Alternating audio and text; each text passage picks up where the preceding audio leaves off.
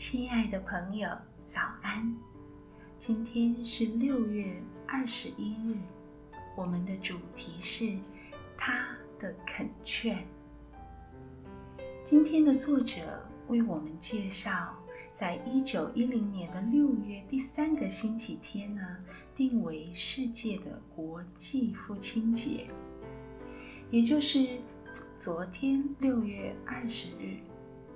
上午的时候，我也如约而至，打视讯祝我的爸爸节日快乐。虽然不知道女儿不在身边的父亲节他是否快乐，但我仍然感谢他，在我九岁妈妈过世后，一个人带我成长的那几年的时光。虽然父亲节没有女儿在身边。但是我们知道彼此都在主里有健康和快乐，也就是圆满的一天了。今天的主题是他的恳劝。圣经路加福音十五章二十八节经上记着说，他父亲就出来劝他。我读到父亲节是一九一零年索诺拉多德创立的。在听完一位牧师有关母亲节的讲道后，他告诉对方，我们也应该有一个尊荣父亲的节日。他想向自己的父亲表达敬意。他的父亲是一位内战老兵，也是一位单亲爸爸。独自养育了六个儿女。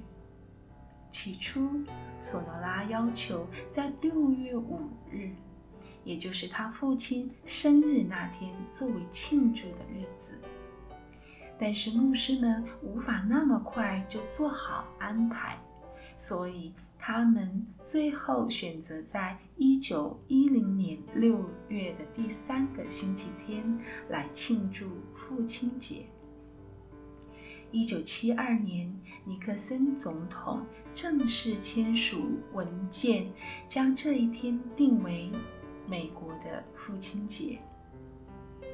我真的很蒙福，因为我有一位虔诚的父亲，他总是默默的支持我，展现了一个人所能拥有的许多美好特质。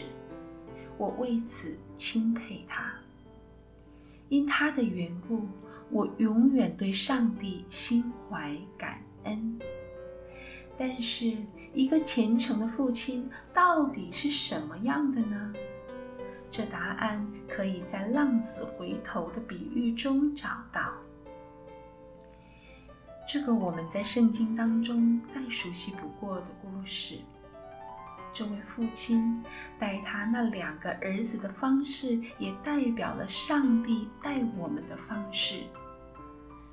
这个比喻是耶稣在法利赛人抱怨他接待罪人时的回答。一个人有两个儿子，耶稣开始说起这个故事。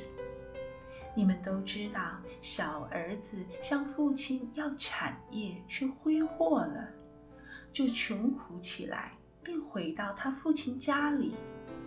仁慈的父亲拥抱他，杀了肥牛犊，庆祝这个不配的儿子归来。我们的天父就是这样对待我们的，耶稣。必须牺牲，这样他才能迎接我们回家。回到故事中，大儿子对此事却很生气，不想参加庆祝活动。他不同意父亲接受浪子的行为，作为回应，他父亲就出来劝他。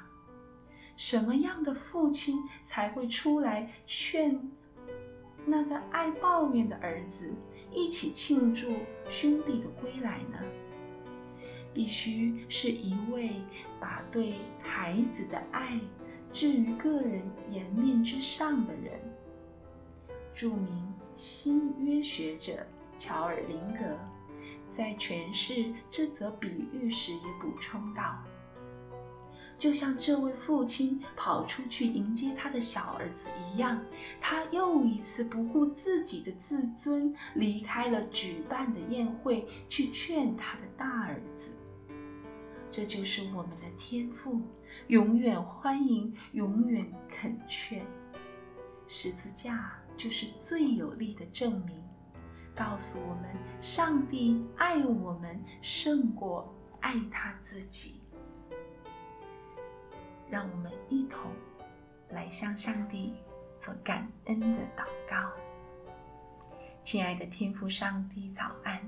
感谢你又再一次给我们生命，主，我们感谢你赐给我们全新的一天，使我们好像从死里复活的人一般。上帝，谢谢您总是无条件的爱我们，也谢谢您与我们。立约，让我们有机会可以回到再一次与你相聚的地方。上帝，主啊，我们的天父，我们的阿巴父，我们最亲近的神。我们是罪人，你却与我们无法偿，与我们这样无法偿还。罪债的人去来立约，我们是没有，我们是没有靠着自己，我们是完全没有任何筹码能够来和您条谈条件。但是上帝，你却赐下你独生的儿子耶稣基督，道成肉身，替我们流血牺牲，使我们有这样一个桥梁。能够再一次回到你的身边，主，在这个世上，我们有很多的分离，有很多的沮丧。上帝，你都可以能够使我们在你那里找到圆满。天父，我们感谢你，也谢谢你赐下圣灵，一次一次出来恳劝我们的心，使我们能够回来归向你。谢谢主，在今天我们再一次把自己献给你，求你带领我们今天的生活、工作、学习、祷告，奉耶稣的名，求上帝垂听，阿门。